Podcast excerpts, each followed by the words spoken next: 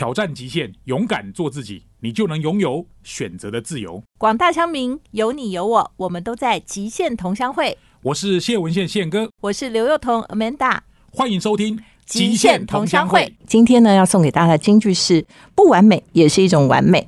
最近啊，大家因为这个 Chat GPT 或 AI 呢，都感觉到十分的焦虑，觉得对自己的未来呢，不知道会发生些什么事情。但其实啊，我在想，人生呢，有的时候我们如果都以好跟坏来做区别，那我们的人生压力真的太大了。试着爱上这个不好不坏的世界。欢迎收听《极限同乡会》，今天呢，又到了我们极限大来宾的时间，所以除了我，当然还就宪哥。对，这个来宾一定是不得了了。我跟你讲，我们那个不得了的，大家都觉得很烦，知道吗？就是每次都不得了，那到底有什么事，对不对？是没有不得了的呢？这个来宾有两个不得了，第一个就是我去年十一月去他们公司上过课，第二个我们现在介绍的是非常流行的话题，真的。而且我跟你讲，就跟我今天的片头金句一样。我觉得最近所有的人见面第一句话就是说，往好处看就是说，哦，我昨天的事情我叫 Chat GPT 帮我完成了。那往坏处看，就接下来说，那我会不会失业？所以就是有一种兴奋加上焦虑的一种综合体。今天我们要为大家介绍的是艾卡拉的这个创办人兼执行长啊，哦，也是我的好朋友 Sega。各位听众朋友，大家好，Amanda 好，宪哥好，我是艾卡拉执行长 Sega。陈世家啦，陈世家，很巧，就去他们公司上课，今天出现。但是 我觉得他从来没有像现在这么露脸过。哦，对啊，平常都不出门的。不是啦，其实他以前也常常会去很多地方谈 AI 的话题。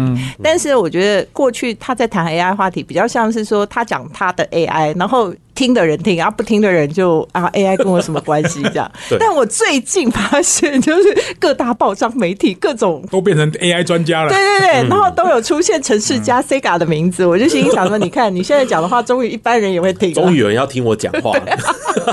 没有啦，拿回话语权。今天呢，我们其实非常开心，请到艾卡拉的执行长，因为 AI 这个议题，其实你们公司几年了？公司已经迈入第十二年了。我去艾卡拉上课的时候，去年十一月在板桥一个很高的楼层，然后那个视野君临天下，员工都非常年轻，而且活力十足。我那天留下非常深刻的印象啊！不是啊啊，老的会懂 AI 吗？你讲话好直接。不是，现在的问题就是焦虑的都是我们这群人呐。对，年轻的人现在可能都有这种兴奋感，就觉得说他们开始有了更好的东西、更好的工具、更好的。好像有很多的事情，就跟我觉得啦，当年算盘变电脑之类的概念，划时代，划时代，划时代。那。最近 Sega 讲了这么多 AI 啊，跟我们介绍一下，因为大家其实最好奇的就是可能说它到底是个什么东西，然后或者说 ChatGPT 看起来像个聊天机器人，嗯嗯，但它其实早就超越了我们原来对聊天机器人的想象嘛。对，那你最近大家最常问你的问题是什么？然后你是怎么回答的？我觉得首先就是第一次接触到的人会觉得，哎，这不知道什么东西啦。但就跟 Amanda 讲的一样，它基本上就是一个聊天机器人，而以前。那个网络一点零的时代，我们都有经验嘛？连上一个聊天室就开始打字聊天。哇，现在的使用者体验一模一样。你要跟 Chat GPT 聊天，连上那个聊天室，你就可以开始跟他聊天。那不同的是，以前的聊天机器人比较像是人工智障了。哦，对，那现在的 Chat GPT 就真的是人工智慧，而且不是人工。的智慧是真的人工智慧，对对对，它真的让你感觉说，哎，好像有一个就是有一个人，有一个真人在跟你聊天，对，所以这是这一次为什么这么不一样的地方。以往我们跟聊天机器人聊到一半，他就卡住了嘛，嗯，你会发现说，哎，问他什么都不行，就说他无法辨认你在问他什么东西。可是 Chat GPT 这个，你无论输入任何事情，它就像一个无所不知的这种通才哦，什么都可以回答你，还可以帮你完成任务，这就是大家会这么惊讶的原因。而且最重要的是，以前我们就算跟真人对话，其实对方也听不懂我们在问什么。所以有些人就是连话都讲不好嘛，对啊。可是却在 GPT 什么话都可以讲。其实你问台湾人说，很多人问他说大谷翔平是干嘛？他说就是一个日本人，他根本连大谷翔平是什么？那段时间经典赛，我就输入大谷翔平在那个美国的一些战绩，或者是输入一下二刀流跟一般的这个美国职棒的打者有什么不一样，他就可以完全讲出来了。哦，是吗？嗯，很厉害啊，真的很厉害。对对，我觉得真的，我今天早上。看到一个新闻，我觉得很害怕。不过我不想要讲出那个 solution 的名字，因为我怕大家现在就不听了，就赶快去搜寻。就是说，关于性爱的。Chat GPT 使用。最好有这种了。真的啊，今天早上的新闻呢，就是他把这个应用放了，因为其实 Chat GPT 最重要的应用就是它可以角色扮演嘛。对，它完全可以角色扮演。对，像我之前就用了一个方式，就是说 Chat GPT 从现在开始，你回答我任何一个问题，都要从是的主人开始。哦，他就会听，好，那后面就会是的主人，是的主人，所以他其实可以扮演各种不同的角色。所以 ChatGPT 它很厉害的一个地方就是，我不知道为什么，因为我用那个开头 诡异的笑容，他就出了是的主人。对，宪哥，你想到哪里去了？这个这个，他真的就会照办。那 ChatGPT 它其实就是一个机器人哦，然后它几乎会整了网络上所有的资讯。大家可以想象哦，就是人类有史以来的所有的资讯汇整在一个脑袋里的时候。他就变成无所不知，所以这也是为什么大家一直叫他扮演律师啦、医生啦或者翻译啦什么这种小编啊、助理，他什么都可以做。这就是因为他脑袋是用所有网络上的资料训练出来的。嗯，因为我们刚刚谈的是一种应用场景嘛，所以这种应用场景是真的无所不能吗？还是它有它的限制？大家会比较诟病的一个地方是，就是你问 Chat GPT，比如说这个人是谁的时候，你会发现他的资讯几乎都是错的。对，一定都错的，几乎都是错的。这也是大家一直狂骂。我都当过台北市长，我告诉你，对啊，我也当过电影明星。我跟大家讲一个好笑的笑话。今年过年的时候，我狂玩那个 Chat GPT。我问他的第一个问题就是：你知道刘幼彤是谁吗？就大家知道他讲什么？他说我是蔡英文的发言人。我那时候真的很想截图 po 我，因为真的。这应该会马上上新闻吧？然后接下来我就跟 ChatGPT 讲说：“你说错了。”然后结果 ChatGPT 很有礼貌的跟我说：“对我说错了，很抱歉。”对对对对对，我觉得他有这些特色啦，就是说，第一个资讯会错，第二个是他很喜欢道歉，所以人家有时候叫他道歉机器人。那我觉得这是他们为了防止公关危机做的，就是说，反正被人家指证的时候，赶快道歉，道歉大家怒火就会低一点嘛。嗯，我不要那边硬熬，所以他其实硬熬大家就会生气。公关专家。那其实 ChatGPT 会一直吐错误的资讯，跟它的设计其实是有关的，因为它先天的限制。以往我们对机器人啊或电脑软体的认知就是，你一加一就是二，对，这没有问题嘛？一加一定是二。那为什么有时候 ChatGPT 会跟你讲一加一等于三？因为他其实产生这种回应的方式，他只是产生他觉得人类最想听的东西。哦，这这其实跟我们人对话一样，就是说，我现在在判断说我在跟大家聊天的时候，哎，大家想听些什么？那我说脑中在想，所以 ChatGPT 为了处理这种输入的不确定性、对话的不确定性，它其实牺牲掉精准度。这两个东西是有那个等价交换的。哦，它为了处理越多不确定性，它就越不精确。所以这个是他训练出来的一个方式，所以大家会发现说，哎，怎么一些简单的问题都会答错，怎么笨成这个样子？但实际上，Chat GPT 不是设计来回答你精准的资讯，这完全不是他原本设计的方式。所以他是回答你想听的事情。对，它其实就是一个产生回应的机器人。所以他如果讲了你会觉得他很笨，就是表示其实你很想听一个笨的回答。比如说，他会回答说，哎。你是谁谁谁的发言人这件事情，他其实是在整合了网络上所有的资讯之后，他判断这个回应的几率是最好的，是最高的。所以网络上有错，你的 keyword 他就有错，不是太好笑了。就是其实他读出我内心的想法，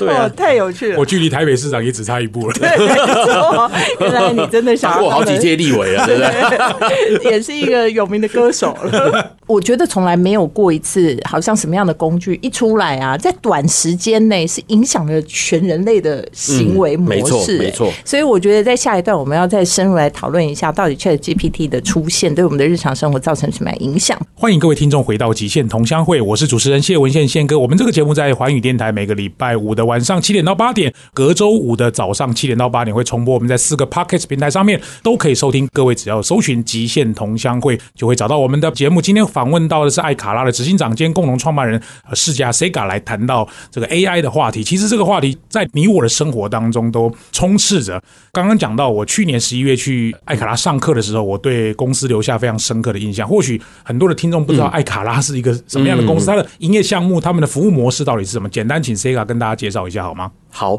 其实艾卡拉就是一家 AI 的供应商啦。哦，那我们其实就把 AI 用在精准行销，是这个是我们主要大家认识我们的产品。当然，我们还有一些企业用的一些软体，比如说就是用 AI 来做顾客的一些分析，这样子。所以整体来说，我们就是一个 B to B 的企业，然后提供 AI 的解决方案，尤其是精准行销的解决方案给我们的客户。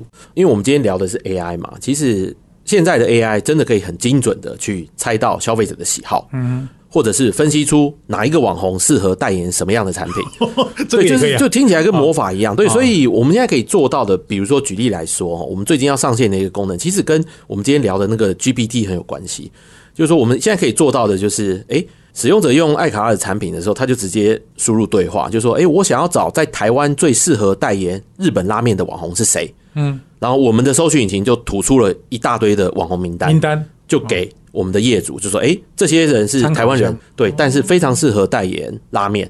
然后他们过往有什么样的记录啊、分析啊，这些数字都可以给广告主做参考。嗯，对，所以其实这个就是我们已经做了非常多年了。”那现在用 GPT 有这么强的新的技术，嗯，就变成我们整个核心业务就呈现增长这样子，所以大概就是说，我们就把 AI 用在这样子的精准行销还有顾客分析上面。前几天我看到一个新闻，他是这样讲说：你把你的 iPhone 放在桌子上，嗯，你平常在讲的话，iPhone 它其实知道会吐什么广告给你，这跟 AI 的东西有关吗？哦，其实这个是高度相关的，因为我们都有听说像。脸书啦、iPhone 啦，或者是这些，好像都会在听我们讲什么，偷听，对，搜寻。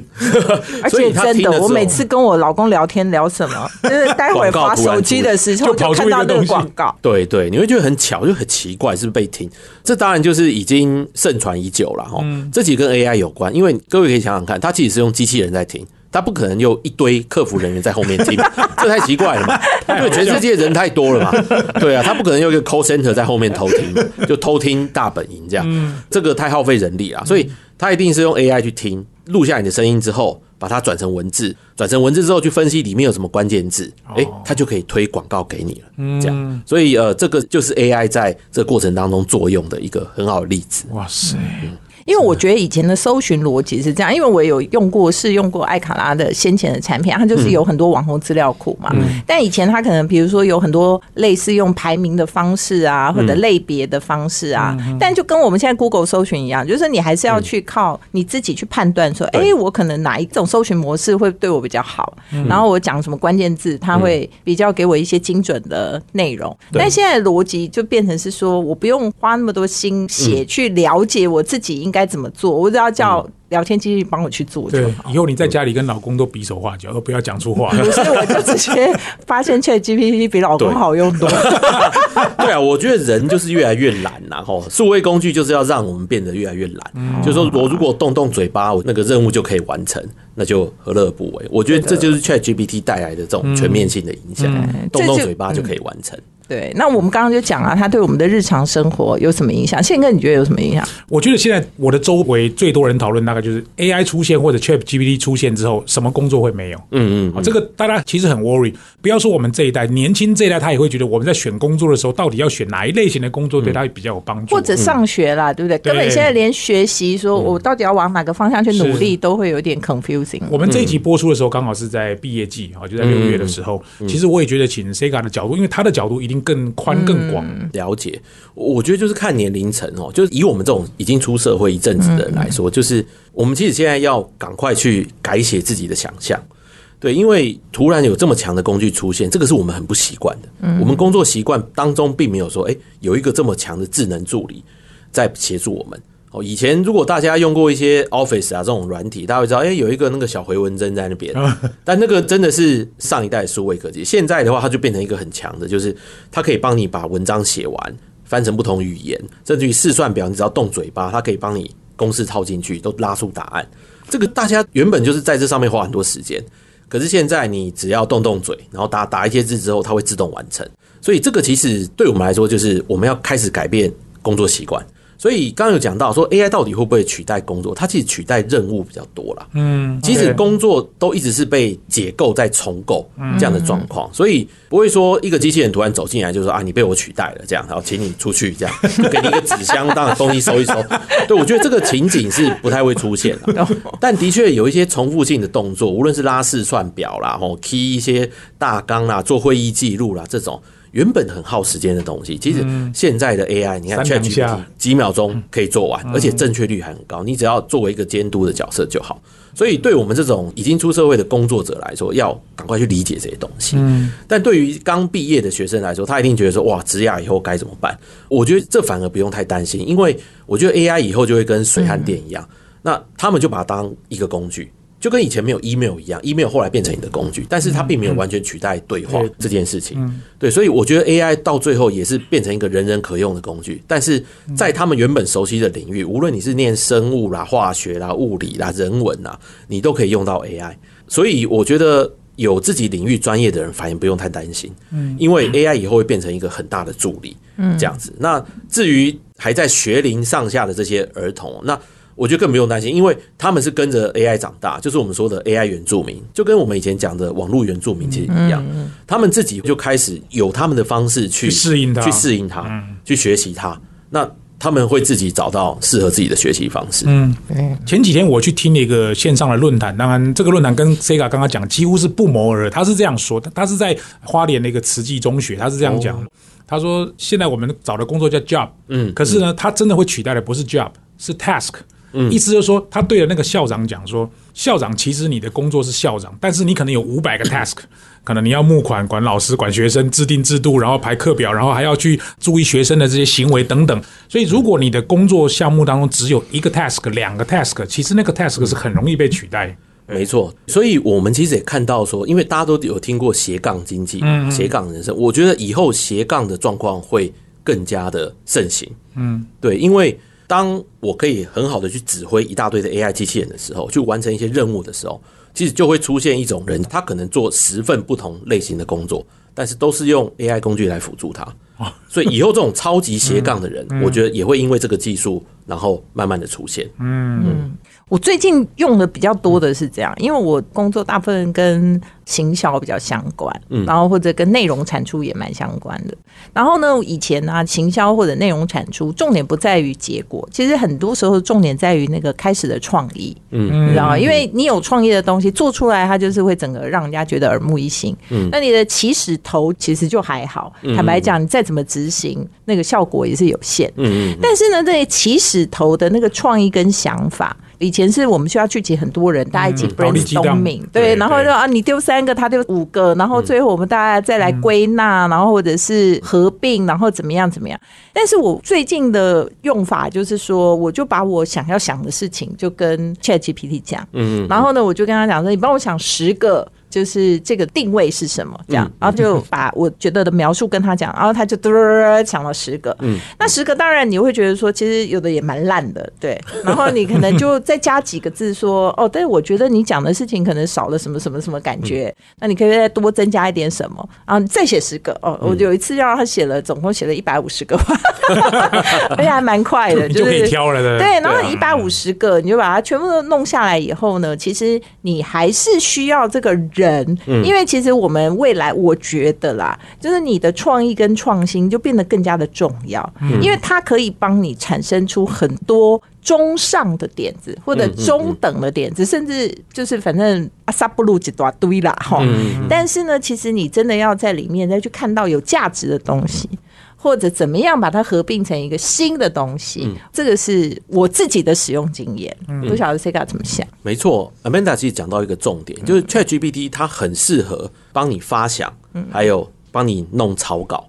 但是后面的编修和你真的要把那些内容填进去，或者组合起来发挥创意，那个第三阶段还是人来做为主，ChatGPT 不会帮你做。所以我觉得他以后扮演的真的就是一个助理，好像在整理资讯的角色，嗯，然后帮你弄出一个架构，那你再修修改改，很快的你就可以产出自己要的东西。嗯，所以我觉得这个取代任务，但不是取代工作这件事，对对还蛮重要的。你只要有专，业来，前提是专业。因为我自己跟周遭朋友也是这样想，我们其实你说我们职业讲师去各个企业上课，如果那个大纲他可以照着这样上，那我们早就会被取代了。没错，没错。对，好啊，这一段我觉得我们大概是讲了一些关于跟我们的工作有关的。其实我认为这种 AI 工具或 Chat 对整个社会也会有蛮大的影响。嗯，没错下。一段更精彩的第三段马上回来喽。欢迎各位听众收听《极限同乡会》，我是主持人谢文宪宪哥。今天在大来宾当中跟 Amanda 一起访问艾卡拉的执行长兼共同创办人世嘉啊 Sega。刚刚谈到像 AI 或者 Chat GPT 这些应用的模式，还有对一些工作者的影响，其实对社会的影响应该也是蛮大的，对不对？或许老一辈人可能不知道这是什么东西，但是对整体社会来讲，它必须有很多的 impact 啊。但是我觉得我有个问题想要问 Sega，、嗯。因为事实上我们当然大家现在关注的是 Chat GPT 嘛，但是就是嗯。在 Chat GPT 问世以后，其实所有的 AI 工具忽然能见度都非常高。高。对。嗯。所以现在很多人串联很多不同的 AI 工具以后啊，嗯。坦白讲，我觉得说书这件事情快要完蛋了，因为我跟宪哥都有在大大说书嘛，嗯。然后说书我就把我那个说书的内容啊，就把它写下来，就写的稍微完整一点。然后但是呢，我又丢到 ChatGPT，叫我再帮他再，比如说我本来三百个字，叫他再变成五百个字，这样再扩增一下。然后我又用了另外一个工具，把我的照片放上去，然后做了一个我的假的，动那个对，嘴巴一直动那个，然后我就把声音套进去以后呢，我就做了一个我的假人 说书。虽然它其实目前是有点僵硬，但是我觉得这事情应该很快就要得到改善。嗯嗯，所以你看，其实的确还是有一些东西是会消失的。我觉得，的确啦，就是 Chat GPT 带来的影响哦，其实已经超过他自己本身了。我觉得他自己以后的红或不红，有多少人会用，这是另外一回事。对，可是就像 Amanda 刚刚讲的，大家现在开始把这种技术，无论是用在虚拟或实体，其实都开始产生了。所以以前我们都在讲虚拟偶像嘛，嗯，那现在像这种虚拟偶像的互动，其实会更发达。以日本来说哈，因为日本前十名的 YouTuber 有七个是虚拟偶像，啊，对，所以 大家之前不是在讲元宇宙嘛？我觉得元宇宙会先在日本实现了。因为他们对于这些虚拟偶像或虚拟人物的接接受受度很高很高，高到就是说，他们跟实体的偶像一样，他们可以去开虚拟偶像的演唱会，然后都买一样的门票，然后疯狂的在那边抢票。对，所以其实这个社会级的现象已经开始了。那 GPT 说穿了，它就是一个把这些虚拟偶像的大脑升级，就可以跟真人互动一样。所以大家可以想象，就是 Chat GPT 这种东西以后就置入在很多很多不同的地方，无论是实体的机器人。或者是线上的虚拟偶像，他有自己的个性，可以训练自己的个性，有自己的外观容貌，然后可以模仿某人的声音。我觉得这些东西会非常非常快发生，而且成本快速在降低当中。但怎么办？这就是我们刚刚讲的社会影响啊，就是我们开始真假难辨了。嗯，以前其实我们会觉得说，好像是我们就是很多事情是。真的好像没有办法取代人的哈，比如说人跟人之间的情感交流啊，嗯或者是说你对很多事情的寄托，你会觉得那个是一个真的对象嘛？但现在其实那个就是真假已经没有办法区分，因为本来我们也只是在网络上互动嘛，你也很少跟这个真人互动嘛，你也是在网络上啊或者社群媒体啊，现在他的对话，而且他不会累，对对对对对。而且二十四小时都可以而且他可以一次应对五百万粉丝，对不对？对？我们其实有看到，就是有一个 Twitch 是一个直播平台哦，然后上面有二十四小时在打电动的那个虚拟偶像，他就他就不中断，就一直在那边打。因为现在就连机器人也会打电动，嗯，然后结合我们刚刚讲的 GPT 的技术，他就跟几百万粉丝边打电动边互动，这样子，哇，那就超级红了。所以二十四小时的打电动机器人也有了，所以我觉得下一代的互动会变得我们这一代很难想象啦，因为我觉得重点还是在于说，下一代的人他们可能会对机器产生感情。这个才是真正的问题，因为机器有没有感情，我觉得不是重点，它就是按照人类去设计的，然后互动的很像是真人。它有没有意识，有没有感情，我觉得这不是重点，但重点是我们下一代或者这一代长大的这些小朋友，他会对机器产生依赖感，还有感情，这甚至谈恋爱都有可能，甚至谈恋爱都有可能，因为这个它是完全照着你想要的方式给予你，对不对？就我们在现实生活中跟别人互动，哪有那么顺利的？对啊，对啊，你在现实生活中你还跟人家吵架啦，一言不合啊，就觉得心里很纠结啦什么 的。可是有一个人在旁边，对啊，他就不会对你怎样啊，所以就觉得哎，而且他讲的都是你爱听的，哦。对啊，就会变成这样。所以我说这个社会影响层面就会很多，但是会不会它某种程度也解决了人们的孤寂感？呃，我觉得会，但是就是会变成一种很奇怪的解决方式。可能大家就是在家里，哦，然后就跟这些机器人，无论是线上或他买了一个机器人回家，就开始跟他互动。哦，所以这个当然是解决孤寂感的一个方式。因为其实有一种理论哈，就是说，你说线上的这个电玩哦，尤其这种大规模线上游戏，其实是稳定社会。哦，因为他们在游戏当中其实是抒发自己的这些情绪情绪，在家里都不要跑出来，一些不满，或者是就是把一些情感寄托在里面，然后不会发泄到社会上。真的，这个理论我有听过。人家说 COVID nineteen 啊，就是封城的时候，虽然已经蛮严重，全世界几乎很多国家都封了，那为什么？还是没有好像出现好像？大规模的动乱，因为一封封很长的时间，是完全源于我们现在的网络非常发达，而且网络上的工具非常的多，然后大家舒压的方式很多，就完全转到线上去舒压这样子。哦，对，稳定实体社会。所以其实对社会层面的带来的影响，你觉得除了像这种好像你很难分得清楚真实跟虚拟以外，你觉得还有什么有可能会产生很大的，就是社会上可能觉得没有办法想象的改变？哦，我觉得比较严重的可能是用在不好的用途上啊，就是诈骗，无论是诈骗，对，哦，甚至于是比较危险的，它可能用在军事，哦，可能会有因为无人机如果变得这么聪明，它可以主动去攻击。他想要攻击的对象，这个是非常危险的。就是说，如果现在有人把这个技术放到无人机里面去做一些坏事，这个是非常危险的，而且目前还没有被监管。对，所以诈骗，因为诈骗已经饥渴乱真了嘛。以前对，以在 GPT 出来之前，以前的这些假讯息就很难分辨的，大家每天传来传去，现在会更难分辨，因为那些东西的拟真度，人已经无法判断到底是不是 AI 产生出来的，所以这些社会的问题会更严重。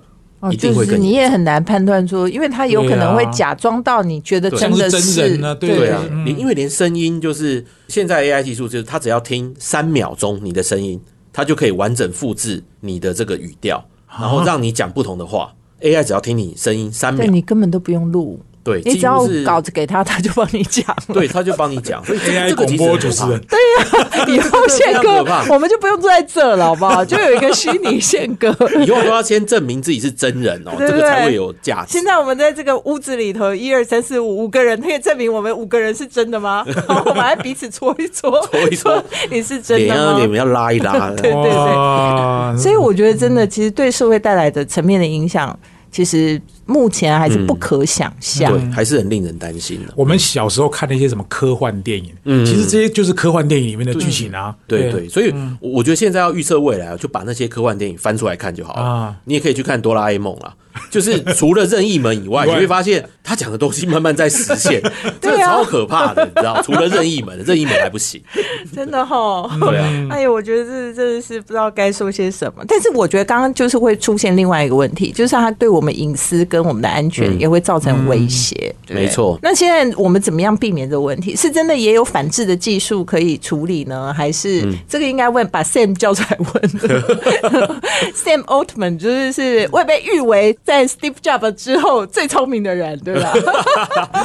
哎，我觉得反制的技术其实 Open AI 第一时间就有做出来，嗯嗯。但是你会发现反制技术受到的那个关注，哦，嗯，比继续再把这个生成技术再往前推的那受到的关注其实小太多了，嗯。就是说，大家对于监管也好，反制安全也好，都是在技术真的出问题的时候，大家才会真的去重视它。就像好像我们修交通规则一样嘛，就是你这个红绿灯或者是改红绿灯这些东西，就是你非得真的出车祸之后才会有人出来处理。嗯，所以我觉得现在的社会在适应这种新技术哦，已经变成是事件驱动。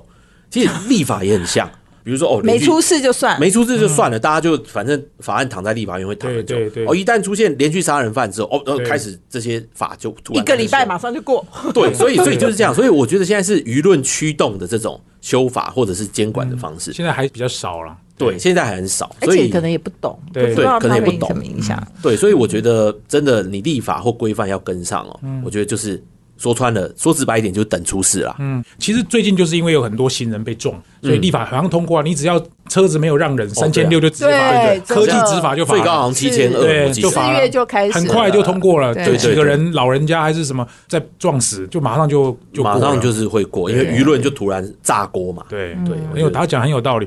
早年我年轻的时候，我们都是用现金在付，现在你突然间信用卡原来不用带钱也可以买东西的时候，那个突然间信用卡出事了，事情立法才会对，通过。以前那个啊，那就是个年代啊。那种那个什么借贷有没有？就是用信用卡一直不断借钱，对对也是出事了以后就会。那个。嗯嗯，没错。啊，我觉得对我们生活的各个层面的影响啊，不晓得为什么兴奋感跟恐惧感兼具，对啊，技术进步就是这样。而且我觉得以后可能都一个人生活就可以了，因为其他都是机器人。欢迎收听《极限同乡会》，今天呢是我跟宪哥呢两个人一起访问我们的极限大来宾，也就是我们艾卡达的执行长 Sega。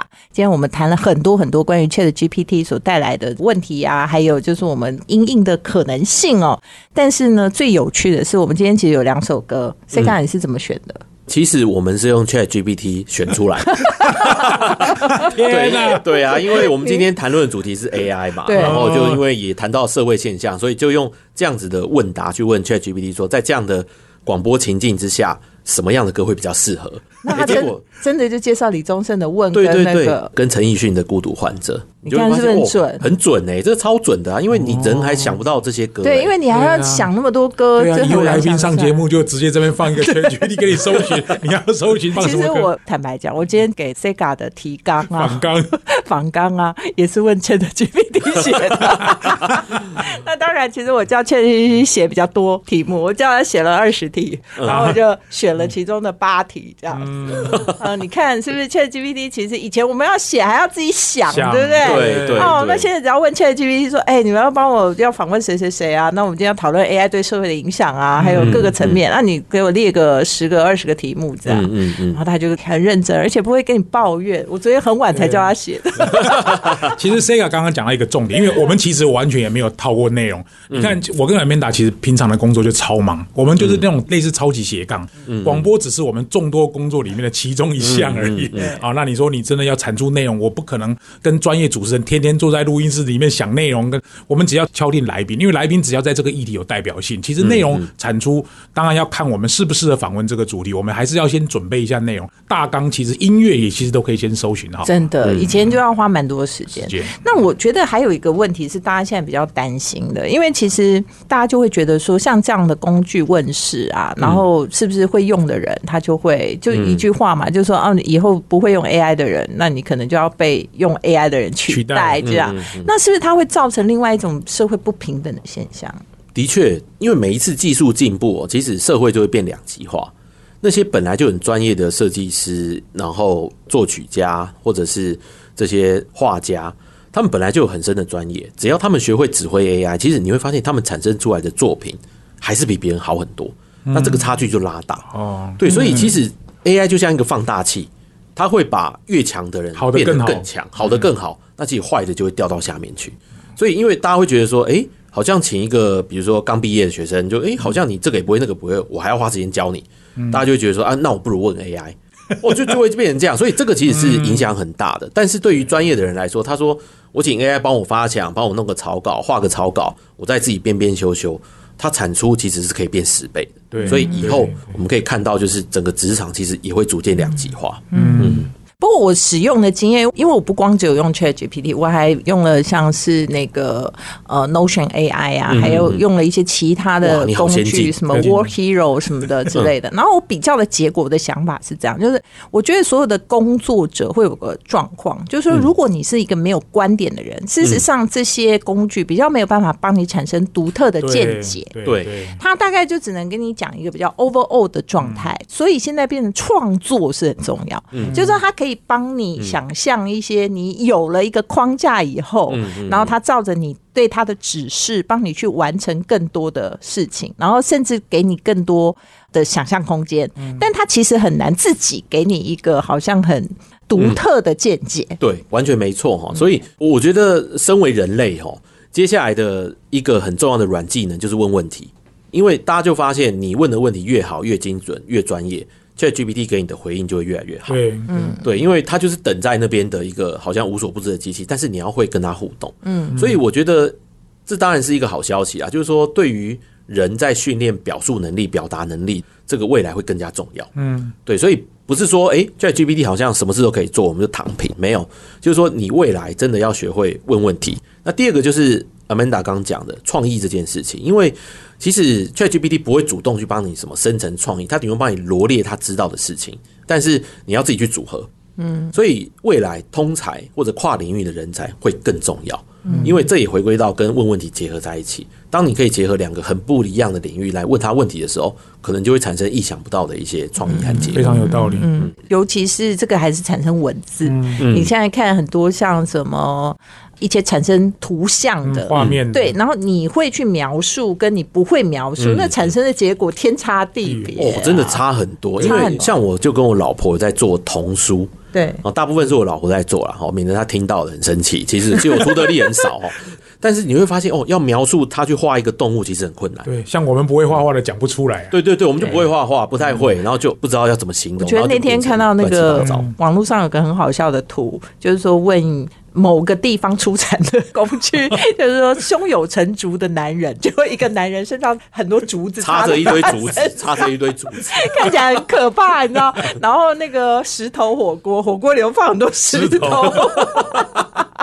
我觉得这个就是你会描述跟不会描述，还有就是工具的强大与否。那你觉得它未来这些 AI 工具的发展方向会是什么？